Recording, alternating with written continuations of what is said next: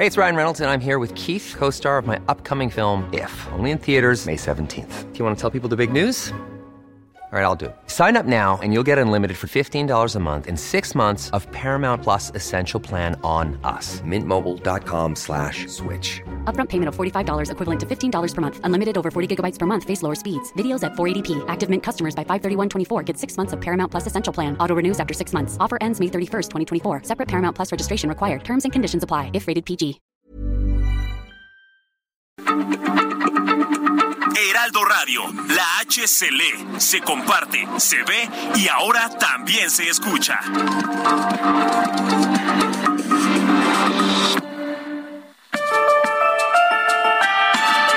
Esta es la mesa de análisis a fuego lento, bajo la conducción de Alfredo González Castro en el Heraldo Radio. Iniciamos.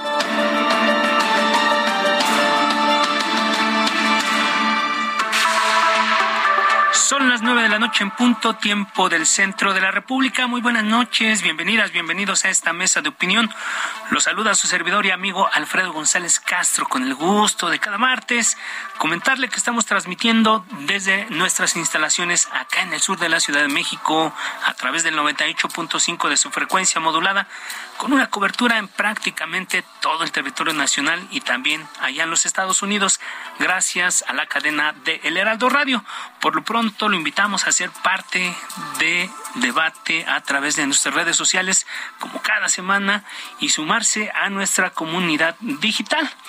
Y también como cada martes saludo a mi colega y amigo Isaías Robles, quien me acompaña en la conducción de este espacio y nos va a platicar sobre los varios temas que tenemos esta noche. Isaías, ¿cómo estás? Muy buenas noches. Alfredo, ¿qué tal? Muy buenas noches. Buenas noches a todo nuestro público. Pues hoy abordaremos diversos temas. Estamos en, las vísperas del inicio del periodo ordinario de sesiones en el Congreso, así que hablaremos de las agendas legislativas de Morena y también de la oposición, tanto en la Cámara de Diputados como el Senado. Vamos a hablar también un poco del ambiente que prevalece en el Congreso en esta, en este inicio del periodo ordinario hay crispación, hay posibilidades de acuerdos, de mucho consensos. Mucho movimiento. Mucho movimiento allá, así que de eso hablaremos en esta primera parte de A Fuego Lento. Y más tarde vamos a hablar también de la decisión que adoptó ayer la Suprema Corte al derogar las reformas eh, a la ley de telecomunicaciones y radiodifusión de 2017. ¿Qué significa esto? Este tema del debate sobre diferenciar en los espacios noticiosos de radio y televisión lo que es la información de la opinión, los derechos de las audiencias, hablaremos con un experto. Y también, por último, vamos a dar continuidad al tema que platicamos hace ocho días, Alfredo, sobre los montadeudas, este fraude que se hace a través de aplicaciones. ¿Qué dice la Conducef y su titular sobre las recomendaciones para evitar caer en este tipo de situaciones? Y también con él hablaremos del estrés financiero, que es este fenómeno, una pandemia que afecta a la mitad de la población mexicana. Así es, Isaías, pues vamos a entrar. Son varios los temas que vamos a abordaremos esta noche y ya lo decías tú, de cara al inicio del periodo ordinario de sesiones este jueves primero de septiembre, los grupos parlamentarios de Morena y sus aliados, el bloque va por México, Movimiento Ciudadano y el Grupo Plural en el Senado han definido ya lo que van a ser sus agendas legislativas. Pero vamos a, revisar la agenda del, del grupo mayoritario y para eso tenemos eh, establecemos contacto con Aleida, a la vicecoordinadora de Morena allá en la Cámara de Diputados, allá en San Lázaro. Diputada Aleida, gracias por recibir nuevamente nuestra llamada. Hola, ¿qué tal? Muy buenas noches, a sus órdenes. Bien, Gracias. pues vamos, Isaías, entremos, entremos en materia directamente. Diputada a la vez, eh, muy buenas noches, bienvenida. Antes de entrar con los temas de la agenda, quisiéramos preguntarle qué va a pasar con la presidencia de la mesa directiva. ¿Se avalará por Morena la postulación de Santiago Krill? Bueno, mira, nosotros tenemos muy claro que, de acuerdo a las reglas de la Cámara, eh, le corresponde al segundo grupo si no se tiene la mayoría absoluta, al segundo grupo más grande el segundo año legislativo. Eso no tenemos ninguna intención de transgredirlo. Y bueno, pues estamos esperando a que mañana haya una propuesta de la oposición para entonces eh, considerarla, tomarla en valoración con el grupo parlamentario y tener la decisión en la tarde, pero siempre nosotros hemos estado por mantener el, la gobernabilidad, el equilibrio y el respeto a los grupos parlamentarios. Entonces, yo espero que mañana, eh, en cuanto tengamos después nuestro de nuestra plenaria, tomemos la decisión y en la Junta de Coordinación Política en la tarde ya se estarán estableciendo con más claridad las propuestas en concreto. Yo la verdad no sé si sea eh, Santiago Krill o qué otra propuesta del PAN. No nos la han hecho llegar eh, de manera oficial y por eso mañana esperaríamos a la reunión de la Junta de Coordinación Política. Gracias, diputada a la vez. Eh, sin embargo, por lo que se ha publicado en los medios y sobre todo en el Senado de la República, sabemos que son hombres los que están postulando para la presidencia de la mesa directiva y acá en la Cámara de Diputados también hay un, hay un candidato visible. ¿Existe un acuerdo para que si el Senado es presidido por un hombre, en San Lázaro tenga que estar una mujer en esa posición? No, cada cámara tiene su, su propia lógica, su propia, sus propias determinaciones.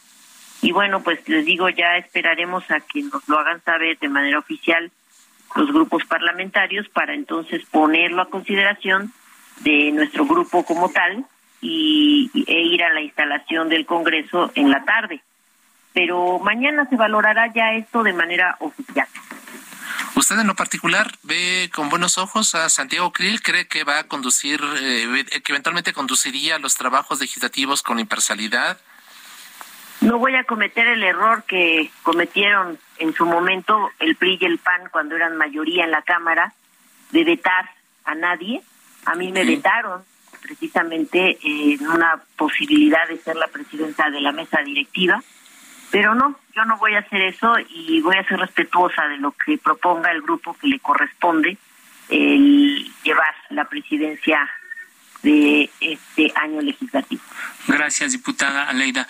Eh, pues ya entrando un poco de lleno al tema de la, de la agenda legislativa, eh, sabemos que el tema de la Guardia Nacional es un tema que interesa mucho a Morena, al presidente y a ustedes particularmente. El secretario de Gobernación, Adán Augusto, dijo que este jueves se va a presentar como preferente la iniciativa para integrar a la Guardia a la Sedena.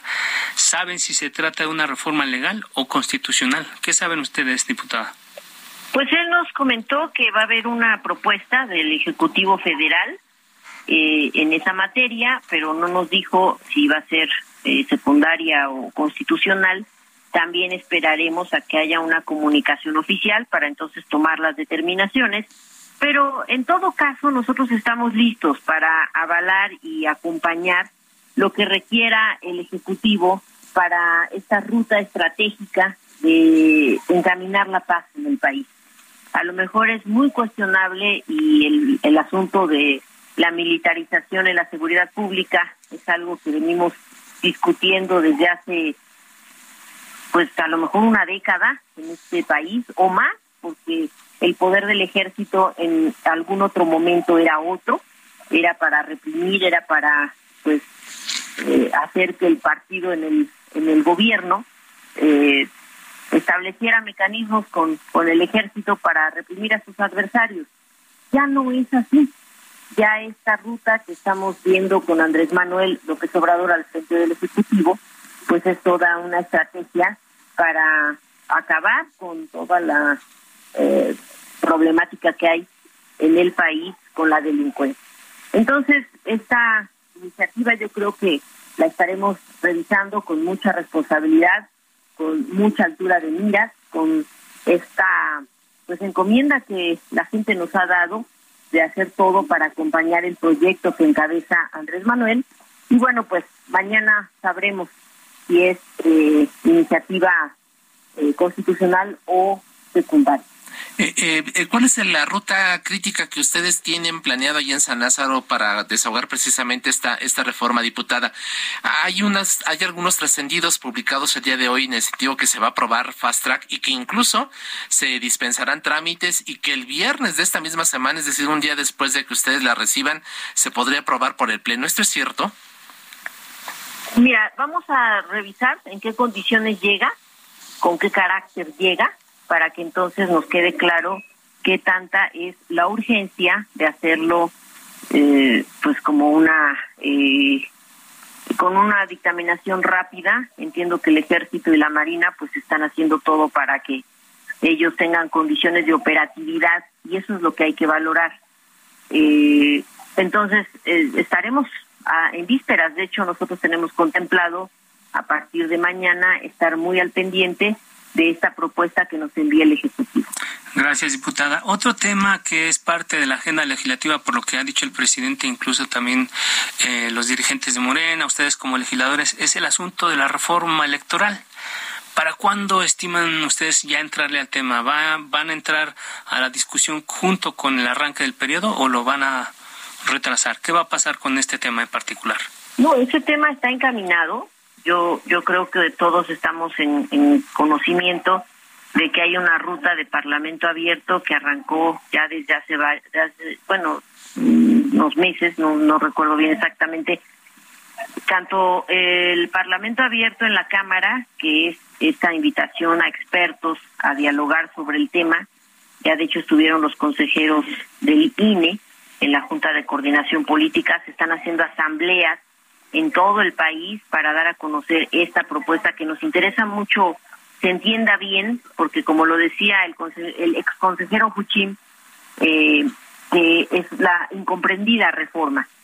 Creo que no han entendido en la oposición y quienes no están de acuerdo con esta propuesta que estamos en un tiempo distinto y que no puede ser que sostengamos que la democracia puede seguir siendo onerosa, con procedimientos engorrosos, con salarios insultantes, se tiene que adecuar todo eso. Y eso urge porque hay una crisis económica, no, no, este, no somos ajenos a que se tienen que seguir ahorrando dinero, habilitar pues todas las acciones del Ejecutivo, de los autónomos, del Poder Judicial, con austeridad. Entonces, para nosotros sí es prioridad el hacer esas dos cosas al mismo tiempo. El encauzar la austeridad en este órgano autónomo, en hacerlo más eh, sencillo en cuanto a sus procedimientos y, por lo tanto, el tener un INEC a la altura de lo que la eh, pues la gente reclama porque en las asambleas sí se nos ha dicho y hay mucha mucho apoyo para que ya, ya no cuenten con estos dineros a discreción para gastarlos de manera insultante en salarios que no se explican para nada. Entonces, hoy sesionó la, la Comisión de Puntos Constitucionales para ya enmarcar una ruta de dictamen. Un dictamen que se tiene que desahogar además con la Comisión de Asuntos electorales y la Comisión de Puntos Constitucionales, y que nosotros vamos a seguir en esa ruta eh, del dictamen como tal, y bueno, pues allá quienes no quieran hacer su chamba, que para eso los eligieron, estos que se declaran en moratoria por, por un trabajo que además les toca hacer, que por eso les pagan, pero bueno, eso ya lo, lo sancionará la gente. Nosotros seguimos en la ruta de que este dictamen salga en este periodo, en este mes, y que ya contemos con las eh, adecuaciones en el INE que queremos, proponemos, se llame ahora INEC, eh, constitucionales. Pero bueno, ya la ruta está marcada, hoy se la, hoy la, eh, la mostró el presidente de la Comisión de Puntos Constitucionales, la aprobamos y eso implica que ya tenemos eh, ruta para dictar. Esto significa, diputada, entonces que este mismo mes, digamos en septiembre, eh, estaría el dictamen, ¿verdad? Eso es lo que estamos trabajando. Y, y, su, eh, y, su, y su subida al Pleno, pues su discusión ante el Pleno, ¿cuándo consideran ustedes que podría ser? Bueno, eso ya depende de la Junta de Coordinación Política. O sea, el, el primer momento es tener el dictamen en comisiones para entonces poder establecer eh, el acuerdo en la Junta para procesar este dictamen en el Pleno. Ahora, esta sí es una reforma constitucional, ¿no? Y, bueno, ya lo dijeron hoy, también lo reiteraron hoy los diputados de Va por México que no van a avalarla. No hay los votos suficientes para una reforma constitucional. Pues que lo digan en el Pleno, que lo digan en un debate público abierto, que le expliquen a la población por qué no quieren dejar de recibir dinero del erario cuando estamos en una crisis económica por qué quieren seguir sosteniendo estos salarios de 260 mil pesos a los consejeros del INE, que expliquen eso a la población. Estaríamos ahorrando más de 26 mil millones de pesos anuales si se hace esta reestructuración del Instituto Nacional Electoral. Que le expliquen a la población por qué no van a avalar eso. ¿Cuál será el papel de Morena frente a este intento de boicot de la oposición, eh, diputada? ¿Cómo, perdón? ¿Cuál, ¿Cuál va a ser el papel de Morena frente a este intento de boicot o parálisis legislativa? ¿Será a base de decretos? Esta de, este debate público, yo creo que nada mejor en este momento del, de, de cambios muy sustanciales en el país que un debate público abierto, franco, responsable ante la población. Y mira que con la reforma eléctrica lo dimos y a pesar de que no se logró como tal la aprobación de la misma, la gente quedó muy consciente de lo que queríamos lograr. Y que bueno, finalmente la Suprema Corte nos dio la razón y por eso ya no fue tan grave el no haber prosperado con la reforma constitucional.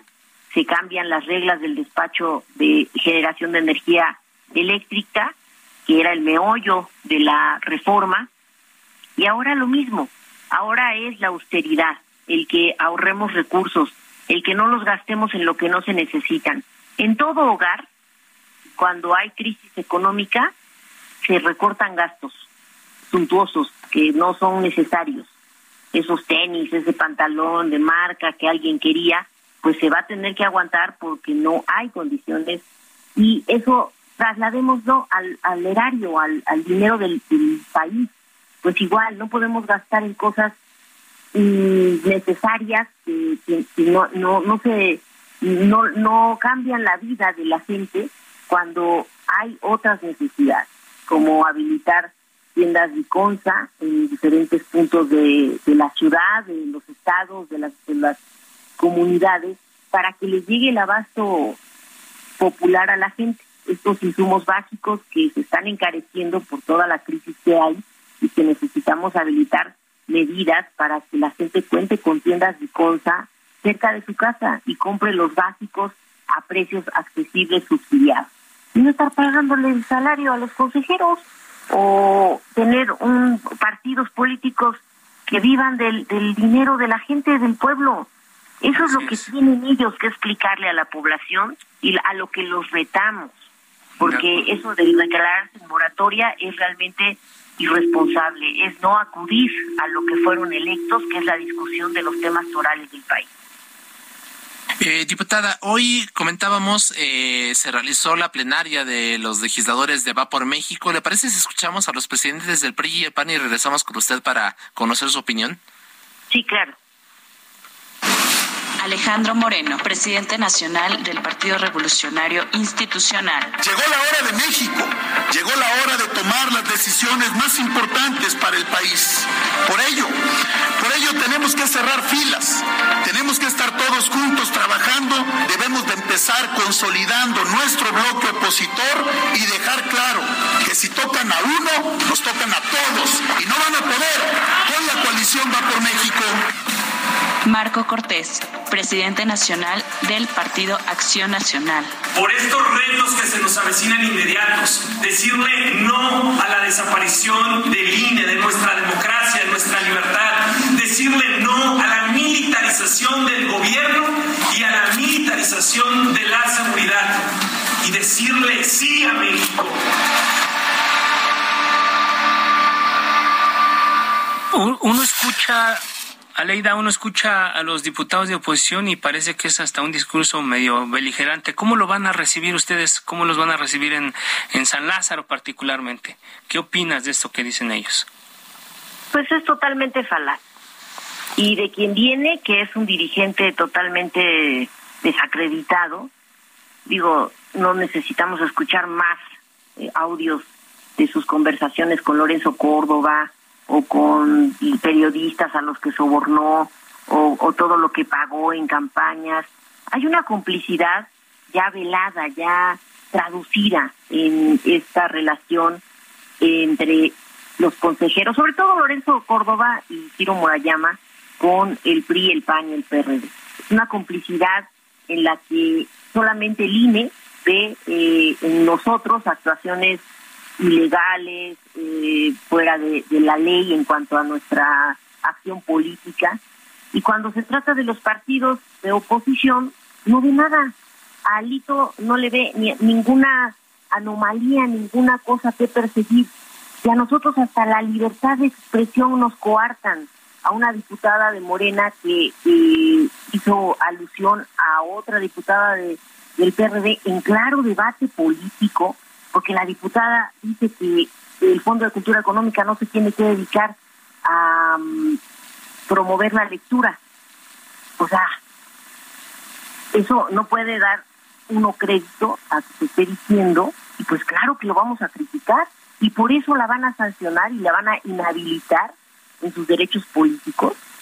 O sea, yo creo que tenemos que dejar claro que ya no hay un debate eh, pues que se pueda decir eh, honesto, responsable de parte de, la coalición Va por México ni de los consejeros del INE, en particular estos dos, porque su actuación ha sido dolosa, ha sido usando a las instituciones que tienen en sus manos, los recursos que tienen en sus manos, y no pasa nada. Eso sí, obviamente no lo ve el INE, no lo ve el tribunal, y lo único que ve es que nosotros estamos haciendo nuestro derecho de debatir públicamente, de asociarnos, de reunirnos, de hacer eventos públicos, pero eso sí, para ellos tiene toda una connotación ilegal. Entonces, la verdad, e, este, este personaje está más que desacreditado, por eso nosotros lo hemos desconocido como presidente de la Comisión de Gobernación. Es un insulto que el PRI tenga como presidente de una comisión tan importante a un personaje que está totalmente asociado con actos eh, eh, ilegales, deshonestos, y que nadie quiere ver y que nadie quiere procesar. Por cierto, por cierto, diputada. Claro, por cierto, diputada, justo de, hablaba usted de esto. ¿Llevarán al Pleno el tema de la presidencia de Alejandro Moreno al frente de la Comisión de Gobernación? ¿Será el Pleno quien decida su destitución definitiva? Claro que sí. Yo creo que les hemos dado muchos ultimátum en, términos de no romper el acuerdo de origen de la legislatura en donde al PRI le corresponde la Comisión de Gobernación para que sean ellos quienes asumiendo que este es un personaje impresentable, no puede estar al frente de la comisión, no lo han querido mover, al contrario, o sea, el sometimiento que, que tienen hacia él es verdaderamente de pena ajena. Aleida, pero, uno escucha y ve esto y parece que en Morena hay como una intención de frenar a la oposición a punta de carpetas de investigación. Eh, eh, inician este proceso en, en, el legislativo, pero por otro lado ya le están planchando la cama desde Campeche. Entonces parecería que hay amenazas contra los opositores desde el gobierno federal. ¿Qué nos puedes comentar sobre eso? Un solito se pone en el lugar en el que quiere estar y actualmente está en un protagonismo absurdo, barato, mediocre y además ilegal. Y eso nosotros tenemos que cuidar que al menos en la Cámara no sea ese personaje el que encabece la Comisión de Gobernación. Y, e insisto, estábamos esperando a que el PRI recapacitara y cambiaran a este diputado por otro. O sea, no estamos diciendo ni quién ni mucho menos, simplemente cambiando porque es impresentable no lo quieren escuchar, bueno, pues entonces sigue la otra parte en la que vamos a votar en el Pleno, pues el cambio de esta... Eh, de esta presidencia. Eh, finalmente, diputada, estamos a punto de concluir esta, esta entrevista con usted. Eh, ¿Cómo ve el ambiente, tomando en cuenta pues estas justamente este asunto de, de las dimes y diretes. ¿Ve usted un, un ambiente de crispación en los trabajos legislativos? Eh, ¿Habrá posibilidades todavía de construir consensos? Después de escuchar a la oposición y escucharlos a ustedes, pues parece que cada uno está en, en, su, en la defensa, obviamente, de sus intereses, pero pues parecía que estos son irreconciliables. ¿Es así? No, es, es normal. Es el debate político. O sea, yo creo que ahí pues ni siquiera por qué eh, sorprendernos o, o, pensar que está crispado. No, finalmente la Junta de Coordinación Política, que es el órgano en donde eh, están representados todos los grupos parlamentarios mediante nada más y nada menos que sus coordinadores, es donde se toman decisiones y donde se enrutan los trabajos legislativos y están caminando. La única comisión que no camina porque pues no traemos ni cómo hacerlo eh, es la comisión de gobernación. Pero de ahí en fuera todas las demás traen un trabajo que estamos sacando adelante a pesar de nuestras diferencias. Muy bien. Funcionamos, por ejemplo, en la Comisión de Justicia, esa comisión la tiene el PAN. Bueno, y ahí viene el juicio de procedencia precisamente contra Lito también, pero bueno, ahí lo, gracias, este, se, se nos va el tiempo, diputada Leida Alavés, eh, Ruiz, vicecoordinadora de Morena en San Lázaro, siempre te agradecemos que estés con nosotros. Gracias, diputada, buenas noches. Vamos a una gracias. pausa, no le cambie y volvemos en unos minutos. Está usted en la mesa de análisis a fuego lento con Alfredo González Castro por el Heraldo Radio. La polémica y el debate continúan después del corte. No se vaya.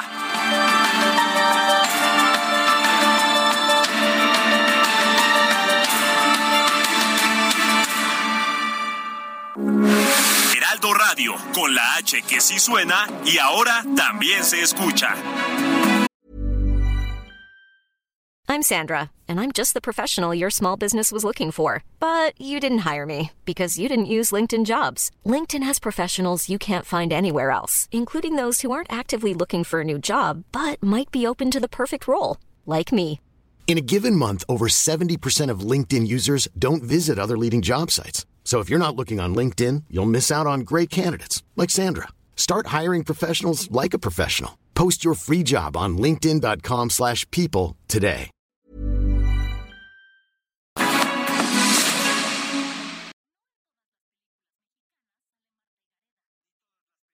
Heraldo Radio, con la H que sí suena y ahora también se escucha.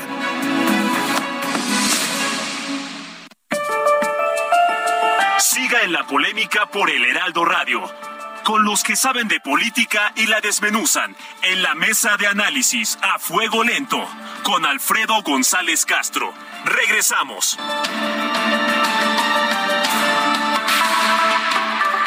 Son las nueve de la noche con 30 minutos, hora del centro de la República. Volvemos a la mesa de opinión a fuego lento. Les recuerdo que estamos transmitiendo totalmente en vivo por el 98.5 de su frecuencia modulada desde nuestras instalaciones acá en el sur de la Ciudad de México, con una cobertura en todo el territorio nacional y también allá en los Estados Unidos, gracias a la cadena de El Heraldo Radio. Estamos de regreso, Isaías, amigos del auditorio, con un tema que ya abordamos, que es el, asunto de la agenda legislativa, pero vale la pena decir que estuvimos con la diputada Aleida Alavés, pero teníamos programado también al senador Julián Rementería, que es el coordinador del PAN en el Senado de la República. Sin embargo, algo se le atravesó al legislador que no, no se dio el tiempo para tomarnos la llamada. Ni modo. Ahí, eh, ellos se lo pierden y nosotros ganamos más espacio para hablar de otras cosas. Así es, nosotros en, este eh, compromiso que tenemos siempre con la pluralidad, con darle espacio a todas las voces, tenemos pactada esta entrevista con el coordinador panista allí en el Senado de la República para también hablar de los temas que se van a debatir en, en la Cámara Alta. Sin embargo, como tú bien lo comentas, a pesar de que estaba ya acordada desde ayer, incluso esta, esta entrevista, finalmente, pues no, no, no pudimos, no tuvimos éxito, nos mandaba directo a buzón cuando hacíamos la llamada aquí desde nuestro equipo de producción, así que bueno, eh, cabe aclarar esto a nuestro público para que eh, pues eh, sienta este compromiso que tenemos nosotros con dar voz a todas las posiciones que están en el ambiente político actual. Alfredo. Así es, Isaías. Pues vamos, vamos a otro tema. Ya lo comentabas tú al arranque de esta emisión. Así es, ayer por unanimidad la Suprema Corte de Justicia de la Nación invalidó eh, la totalidad de las reformas a la Ley Federal de Telecomunicaciones y Radiodifusión de 2017 debido a que durante su discusión y aprobación en el Senado se violó el proceso legislativo. Irene Levy, ella es presidenta del Observatorio de las Telecomunicaciones de México, habló esta tarde con Salvador García Soto en estos mismos micrófonos. Escuchamos su fragmento y vamos luego con nuestro siguiente invitado. Efectivamente, como bien lo dijiste, la Corte invalidó la reforma del 17, con lo que queda firme eh, la ley de 2014 que contiene todos estos derechos de las audiencias y obligaciones de los radiodifusores. Los efectos de esto, ¿qué significa? Pues significa, como lo dijo el ministro el presidente Saldívar, que en el momento en el que eh, notifiquen de esta resolución al Poder Legislativo, entonces quedará sin efecto esta reforma del 17 Bueno, la, la, gran pregunta es, ¿podría legislar el Congreso de la Unión? Desde, desde, luego, pero tampoco se le está obligando. Y para hablar precisamente de este tema, Isaías, amigos del auditorio, este asunto ha generado mucha confusión, incluso entre quienes nos dedicamos a esto de la comunicación. Eh, no tenemos claro qué está pasando, pero por eso consultamos a alguien que sabe mucho de estos asuntos. Está con nosotros en la línea telefónica Gabriel Sosa Plata, socio fundador de la Asociación Mexicana Defensorías de Audiencias. Gabriel, gracias, muy buenas noches. Al contrario, muchísimas gracias, eh, Alfredo y Isaías, por este gran espacio.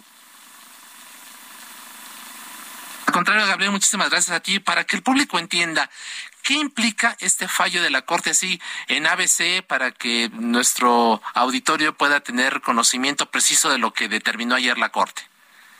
Pues mira, en términos eh, así también muy muy llanos, muy sencillos, es de que efectivamente eh, queda sin efectos esta reforma que, que nosotros llamamos contrarreforma de 2017 en materia de derechos de las audiencias. ¿Cuáles, a nuestro parecer, los efectos de, esta decisión de la Suprema Corte de Justicia, que los derechos que habían sido expulsados por esta contrarreforma de 2017 se quedan vigentes, porque ese es el marco jurídico que teníamos antes de esta reforma de 2017, es decir, que está plasmado en la ley desde el año 2014, y eh, fundamentalmente que regresaría a las facultades o atribuciones del Instituto Federal de Telecomunicaciones en el ámbito de la protección de los derechos de las audiencias. Eh, terminaría así este mecanismo que puede persistir, ¿eh? digo, obviamente lo que es la, los derechos de las audiencias implica un ejercicio de autorregulación, pero ya no sería definitivo. Esto es, de que en caso de alguna vulneración grave de un derecho de la audiencia, eh, se podría solicitar la intervención del Instituto Federal de Telecomunicaciones para reparar ese derecho vulnerable. Eh, entonces ya no queda pues a discreción de los concesionarios el cumplimiento o no eh, de, un derecho de la audiencia que habría sido violado. Ok, Gabriel, pero si la Corte invalida la reforma de 2017, ¿esto quiere decir que está en vigor la de 2014? ¿Esto qué es? Eh, siempre nos llama a preguntar qué significa en, en todo caso. Claro, y Gabriel, perdón, una, una consulta. ¿Estás en altavoz? Porque se, te oímos un poco lejano, entonces para ver si... Eh, para mejorar la comunicación? No, estamos. Estoy directito en ah, mi teléfono. Perfecto. Bueno, reiterando la pregunta, Que, que, que, te hizo Alfredo, este, eh, está en vigor entonces la del 2014 y esto en los hechos, ¿qué significa? Pues significa que, que pues mira, eh, tuvimos los derechos de las audiencias plasmados en esta ley de 2014, eh, ahí estaban, pero no teníamos el mecanismo para hacerlos efectivos. Esto es, este, al, estar ahí eh, establecidos de manera, de manera general, cada concesionario pues actuaba conforme a lo que establecían términos generales eh, la norma. Pero, ¿qué pasaba, por ejemplo, con un derecho de la audiencia que ha sido muy polémico, ¿no? El de diferenciar información de opinión.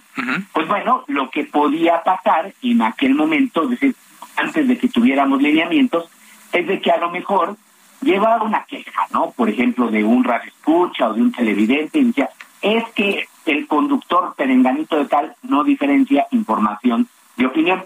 A lo mejor podría ser una recomendación el, el, el defensor de la audiencia o defensora de la audiencia al concesionario para exhortar al conductor a que diferenciara información de opinión, ¿no? eso es lo que en el ámbito propiamente autorregulatorio ocurre.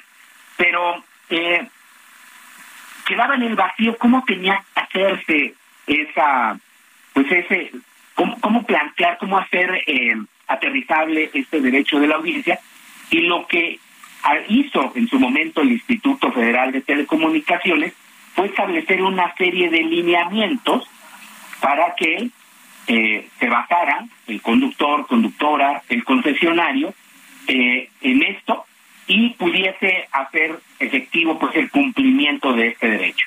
Entonces lo que establecían, por ejemplo, estos lineamientos es de que en el momento en el que el conductor o conductora emitiera alguna opinión, tendría que aclararlo hacia la audiencia. Bueno, estos son los hechos, mi opinión es la siguiente, ¿no? Es decir, se procuraba dar elementos para el cumplimiento de ese derecho. Otro, por ejemplo, que fue, que sigue siendo fundamental y que es una prohibición constitucional, eh, Isaías Alfredo, hay que aclararlo. Eh, cuando una nota periodística, una entrevista es pagada, eh, se le tendría que decir a la audiencia, oiga, lo que usted está escuchando es una entrevista eh, patrocinada por institución, empresa perenganita de tal, ¿no? Este, o por ejemplo, cuando en una trama de una de una telenovela eh, o, de una radiorevista en este momento se transmite un, un anuncio, se tendría que poner, eso era lo que proponían los lineamientos, una P que significaba publicidad para que la audiencia supiera que se trataba de un anuncio publicitario. En el caso de la radio se tenía que decir, eso era lo que establecían esos lineamientos. Entonces, a lo que voy, es de que están esta serie de derechos plasmados, eh, que los tenemos desde 2014, y eh, pero no tenemos ese mecanismo que nos permita de qué manera hacer efectivos esos derechos, es decir, qué tendría que hacer el concesionario y y qué pasaría si no se cumpliera, ¿no? Ese, ese derecho. Entonces, pues digamos a ese estadio, eh, lo que tendría que hacerse es que el Instituto Federal de Telecomunicaciones, después de que conozcamos ya el engrose de esta sentencia y los efectos, tendría que revivir los lineamientos de 2016, porque tardó dos años en, elaborarlos, o en su caso hacer nuevos lineamientos también con base en una serie de consultas, como es lo que se pretende para que sea un ejercicio eh, democrático, pero siempre pensando en que, o, tratando, buscando, de que eh, se garanticen plenamente los derechos de, la, de las audiencias, que se respeten. Gabriel, tal cual está en este momento el, en la situación legal, que es una pregunta que nos hacemos de manera recurrente en las redacciones, ¿beneficia, afecta o todo lo contrario a la industria? No, yo yo soy de los convencidos de que le beneficia eh, totalmente. Hay un compromiso de la industria de radio y televisión por tener eh, contenidos veraces, por no engañar a sus audiencias, eh, por transparentar finalmente esa relación con los radioescuchas y, y televidentes. Entonces, lejos de ser un tema, un tema de, de censura, es un tema de libertad de expresión, de derecho a la información y, por supuesto, los derechos de la de las audiencias. Eh, esto significa que no deberían estar combatiendo en eh, los, los derechos de las audiencias y todos estos mecanismos de protección, porque a la larga lo que buscamos todos, y te lo dice alguien que también trabaja en medios de comunicación, es producir contenidos de calidad y es respetar a nuestras audiencias de que no vulneremos eh, derechos humanos a través de los contenidos o no fomentemos esos contenidos que pueden derivar en una violación de derechos humanos. Así es. Gabriel, entonces, a ver, para entender, eh, digamos, ahorita está vigente la ley del 2014 y en todo caso, una vez que conozcamos el, engrose y los efectos de este fallo de la Corte, ¿la tarea está en el Instituto Federal de Telecomunicaciones o es del Congreso de la Unión? ¿A quién correspondería en todo caso, como tú bien lo comentas, pues ya garantizar que estos derechos plasmados en la ley del 14 se hagan efectivos? Exactamente. No, ahorita todavía estamos con la con la llamada contrarreforma, ¿no? De 2017. Eso hasta que no se publique el engrose, pues no va a tener ningún efecto. Y ahí habría que conocer cómo viene cómo vienen estos estos efectos, pero ahorita tenemos todavía esa reforma y obviamente la ley del 14 seguía estando vigente. Si llegamos pues a ese escenario eh, ya en el que se publique este engrose y entonces le digan a, la sociedad y obviamente al Congreso. Oiga, esto que ustedes hicieron en el 2017 es inconstitucional. Por lo tanto, toda esa reforma que hicieron, pues ya deja de, de, estar en nuestro marco jurídico, es expulsada del marco jurídico. ¿Qué es lo que sigue? Pues bueno, lo que tendría que seguir es estas dos vías eh, que has plasmado eh, muy bien. Una de ellas es de que el Congreso pues quisiera hacer una reforma, no lo sabemos. no está, digamos, dentro de su agenda, al menos lo que yo no he está, conocido de No está en la agenda por el momento. No está en la agenda, pero entonces si llegamos a ese escenario de 2014, pues el IFP si recobra, que eso es lo que buscamos, que es lo que se pretende con esta sentencia, sus atribuciones, sus facultades en materia de derechos de audiencias, pues tendría que emitir esos lineamientos para hacer ahora sí eh, materializables estos, estos derechos en el día a día. Muy bien. Gabriel Sosa Plata, socio fundador de la Asociación Mexicana de Defensorías de Audiencias, nuestro agradecimiento siempre por aceptar esta convocatoria. Gracias. Dejamos abierta la comunicación para seguir hablando en otro momento. Pues muchísimas gracias por la oportunidad. Un gran abrazo a las audiencias y que participen, que presenten sus quejas, sus comentarios, sus observaciones. Todo eso redunda en una mejor comunicación para todos. Así es. Muchísimas gracias, Gabriel. Un enorme abrazo. Estamos en contacto. Un fuerte abrazo. Hasta luego. Muchas gracias. Gracias. 944. Vamos a otra cosa. Hace una semana abordamos el tema de las de los montadeudas, ya lo decías tú, Isaías, con Eduardo Portillo, es oficial de la Policía Cibernética de la Secretaría de Seguridad Ciudadana de la Ciudad de México. Esto fue parte de lo que nos comentó en aquel momento y regresamos, vamos a escucharlo y regresamos con nuestro siguiente invitado estaban eh, activas alrededor de 600 aplicaciones. Nosotros con este cateo de, eh, desactivamos más de 90 aplicaciones y quiero decirte que también 300 por su propia mano dejaron de ser activas.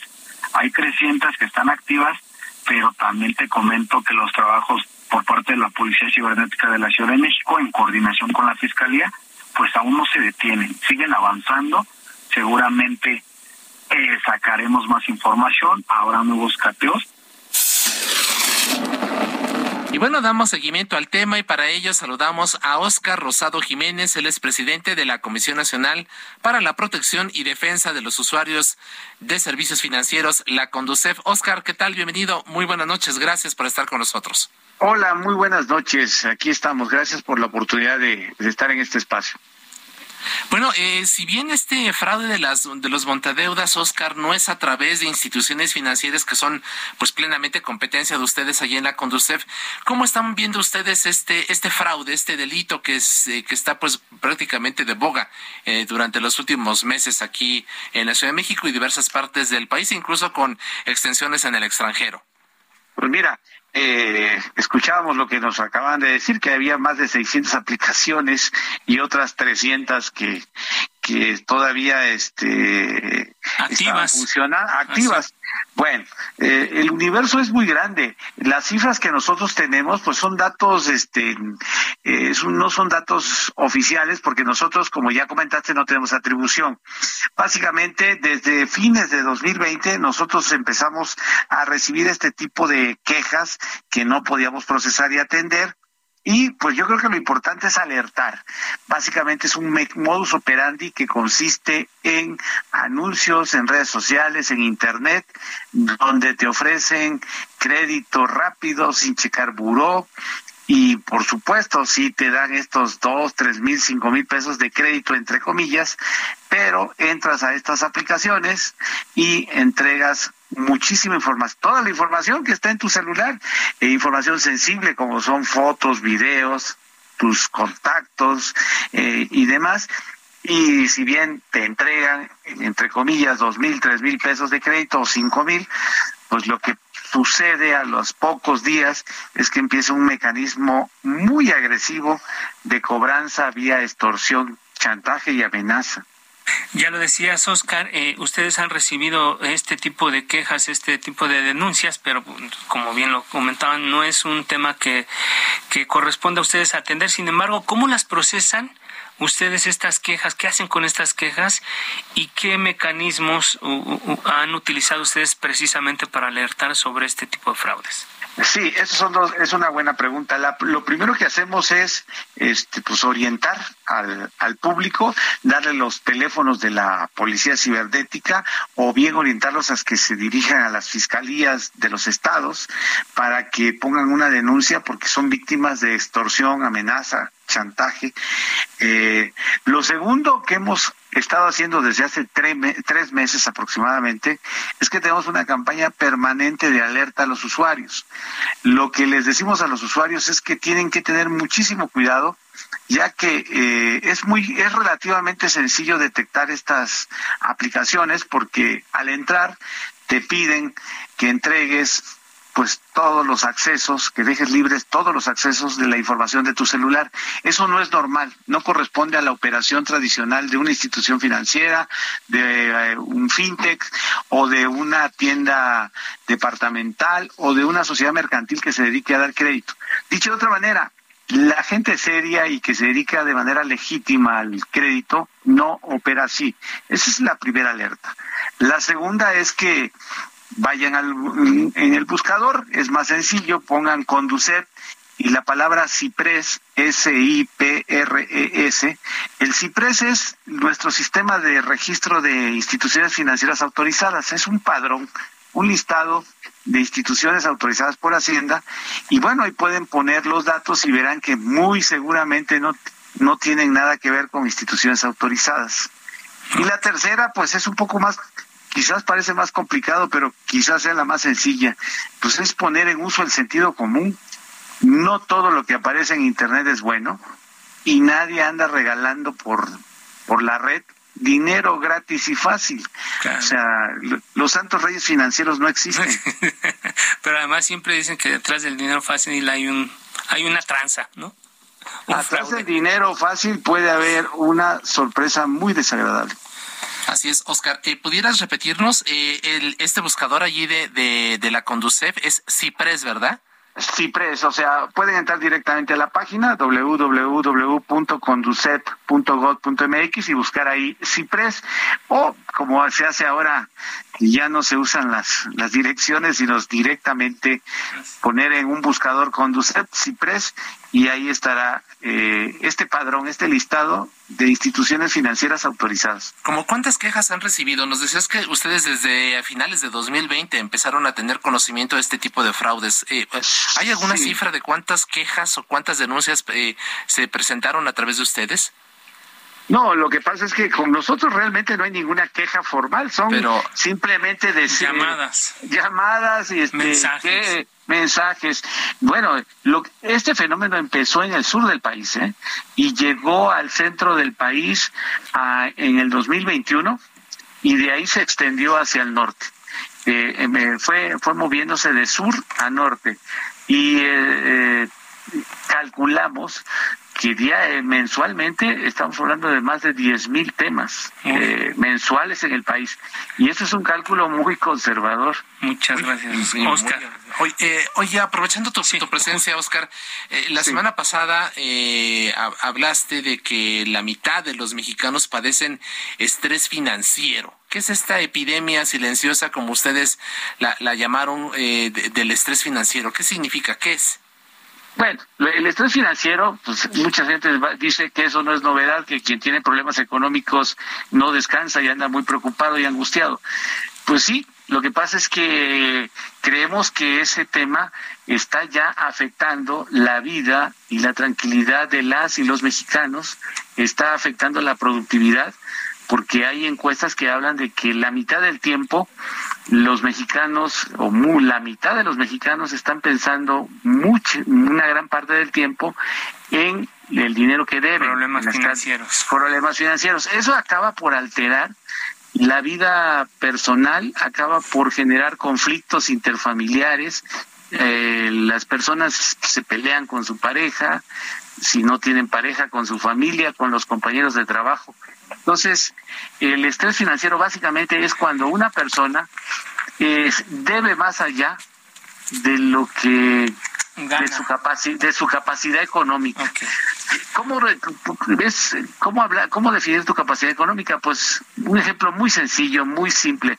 Alguien que gana 10 mil pesos al, al mes, eh, ya sea en la formalidad o en la informalidad, eh, su, su capacidad máxima de pago de créditos estaría en 3.500 pesos. Si esta persona ya está pagando cuatro o cinco mil pesos o más, pues esta persona va a vivir en un verdadero infierno financiero. Finalmente, en una frase, se nos acaba el tiempo. ¿Qué tipo de denuncias reciben más ustedes por, por uso de tarjetas de crédito o qué, cuál es lo que afecta más en este momento a los mexicanos? Oscar.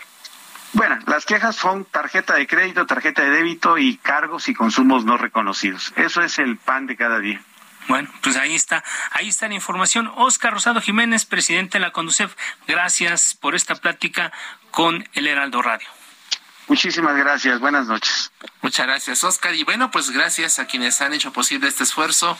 Eh, los invitamos para que mañana te acompañen, Alfredo, junto con Jorge Ramos en la mesa de opinión eh, con la silla rota. Los invitamos nueve de, la, nueve de la noche. Y también pues hacemos nuestro agradecimiento a quienes hacen posible este esfuerzo. Ángel Arellano en la producción con el apoyo de Gina Monroy.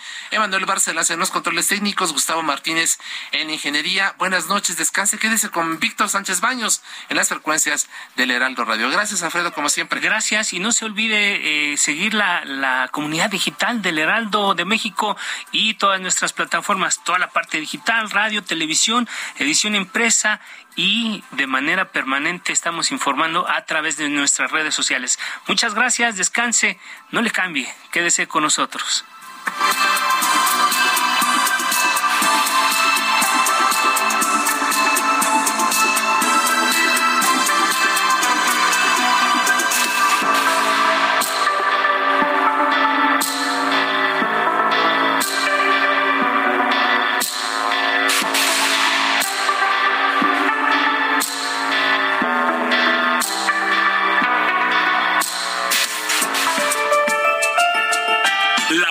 Por hoy ha terminado. Le esperamos el próximo martes para que con los expertos analicemos la noticia y a sus protagonistas en la mesa de análisis a fuego lento por el Heraldo Radio, con la H que sí suena y ahora también se escucha.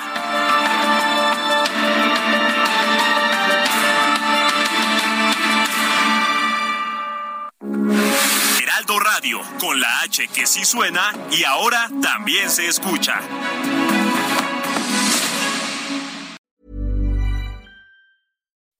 When you make decisions for your company, you look for the no-brainers. If you have a lot of mailing to do, stamps.com is the ultimate no-brainer. Use the stamps.com mobile app to mail everything you need to keep your business running with up to 89% off USPS and UPS. Make the same no-brainer decision as over 1 million other businesses with stamps.com. Use code program for a special offer. That's stamps.com, code program.